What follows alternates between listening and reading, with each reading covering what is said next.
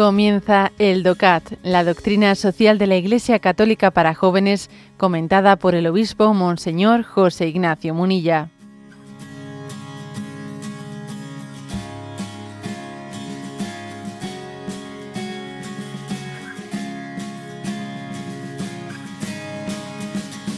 Hoy nos toca el punto 40.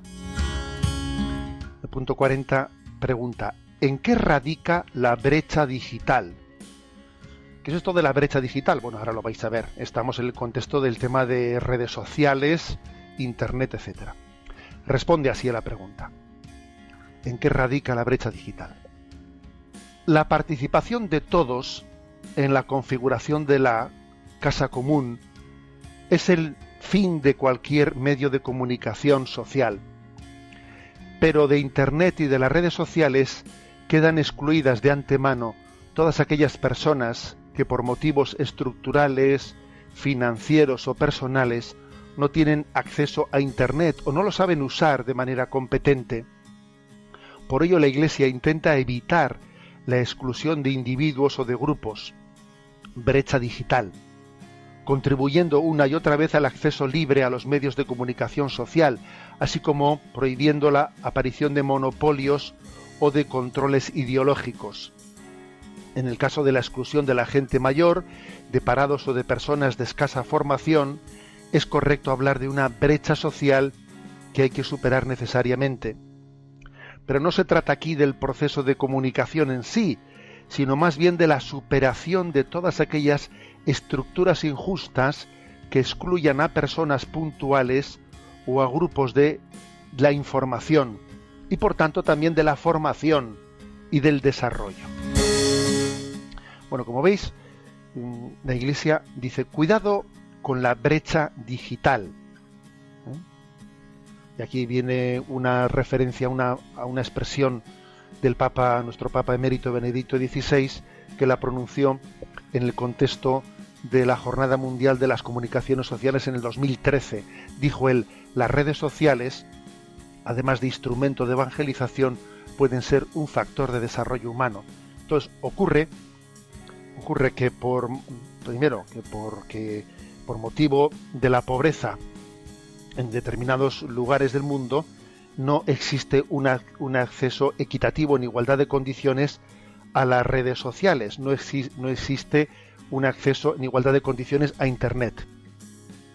Y eso obviamente hace, genera unas desigualdades grandes de acceso a las posibilidades de, vamos, de desarrollo económicas, etcétera, porque no únicamente es, información, es formación y es desarrollo.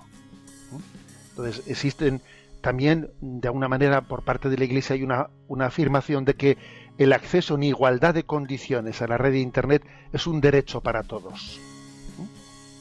Así lo afirma la Iglesia, es un, es un derecho para todos. Ahora pasa una cosa, que no únicamente es cuestión de acceder, sino luego acceder y educar en el acceso, que esta, esta es otra, claro, esta es otra. Porque también se está ocurriendo el drama de que hay muchas personas que acceden y quedan atrapadas, ¿eh? y quedan atrapadas y quedan esclavizadas. Con lo cual le parece que hay un dilema, o no acceder o acceder y quedar, y quedar ¿eh? manipulado. No, hay que, hay que dar acceso a todos en igualdad de condiciones y educar, y educar en el acceso. En segundo lugar, aquí también en este punto, bueno, segundo o tercero, ya no lo sé, en este, en este punto 40 se llama la atención sobre los monopolios o controles ideológicos. La verdad es que los monopolios y controles ideológicos están más presentes en los medios, en los canales de comunicación tradicionales, ¿eh? pues en las televisiones, eh, pues en los periódicos, etcétera, y existen auténticos monopolios informativos en los cuales pues existen eh, pues, eh, alguna especie de leyes de que llevan a distribuirse las, los ingresos por publicidad de una manera ya registrada, ya determinada previamente, que hace que es imposible que nuevos medios de comunicación puedan llegar a competir en igualdad de oportunidades con esos grandes monopolios, porque están blindados legalmente para que no tengan competencia. Esto también es un gran drama que existe, ¿eh? Y en España esto ocurre, ¿eh? con el duopolio, ¿eh? el duopolio comunicativo en la, televisión. En ese sentido, las redes sociales e Internet son una posibilidad, son una posibilidad de acceso en igualdad de condiciones sin estar sometidos a, esa, eh, a, esos monopolios. Pero claro, también es muy difícil porque obviamente también existen recursos para que, para que algunos tengan un acceso ¿no? a, esos, a esos medios de comunicación también digitales pues con ciertas, eh, con ciertas ventajas, ¿no? ligándolos a sus monopolios en otros campos, en otros terrenos. También hay que decir, ¿eh? otro de los puntos que se pone, que existe también un control ideológico. O sea, ojo, hoy en día se, ha visto, hay casos concretos en los que hemos sido testigos de cómo existe censura, y claro, existe también una censura correcta, adecuada, necesaria, pues de contenidos violentos, de contenidos xenófobos, eh, pues en, las redes sociales, ¿no? tiene que existir una, una, una censura de contenidos que son inadmisibles, ¿no? Pero a veces a veces está ocurriendo también que mm, bajo esa, ¿no? bajo esa excusa de la censura hacia contenidos inadmisibles, se comienza a censurar ya, ¿no? En determinados, en determinadas redes sociales, aquellas personas que se salen de la, del pensamiento único o de la ideología dominante. Eso ya ha comenzado a ocurrir. ¿eh?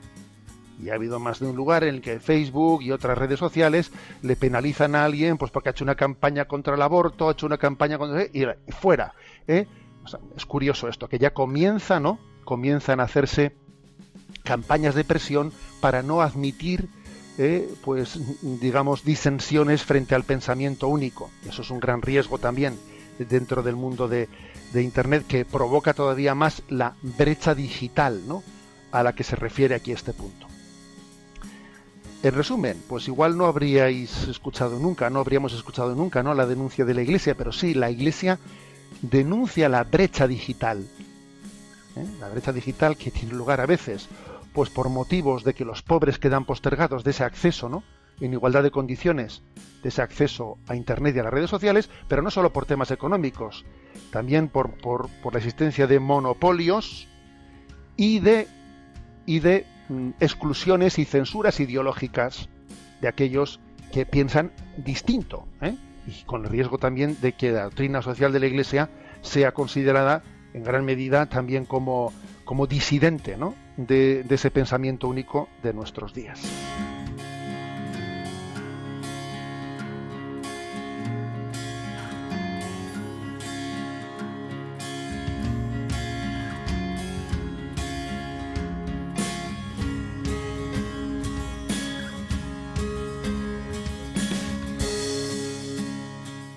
Has escuchado el DOCAT, la doctrina social de la Iglesia Católica para jóvenes, comentada por el obispo Monseñor José Ignacio Munilla.